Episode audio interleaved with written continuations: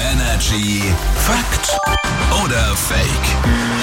Eine Entscheidung, die wir jeden Morgen an dieser Stelle treffen müssen. Dann ist Patrick hier, guten Morgen. Guten Und Morgen. dann rätseln wir alle. Stimmt das, was er sagt oder nicht? Ist es Fakt oder Fake? Ach, das Bum-Bum-Eis, das kennst du noch, ne? Ja. Das Bum-Bum-Eis ist nach Boris Becker benannt. Das Bum-Bum-Eis. Das rote mit dem Kaugummi. Nach Genau, mit Boris dem Becker benannt. Kaugummi unten dran als Steckelchen, genau.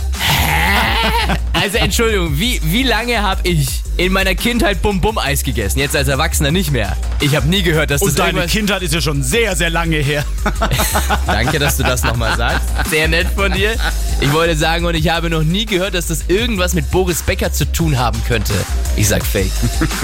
Das Bum-Bum-Eis ist nach Boris Becker benannt.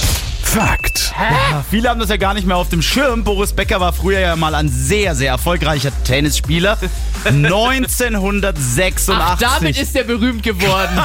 1986 kam das Bum Bum äh, Eis raus und wurde nach Boris Beckers Spitznamen Bum Bum Becker benannt. Nein. Übrigens, die Form des Eises soll auch an einen Tennisschläger sogar angelehnt sein. Nein! Aber jetzt, wo du es so sagst, wenn man sich das Eis vorstellt, macht ja irgendwie Sinn mit dem Tennisschläger und bum bum bum. Ja, schon, aber warum Kaugummi als, als Stiel? Das verstehe ich nicht. Das hat mir naja, egal.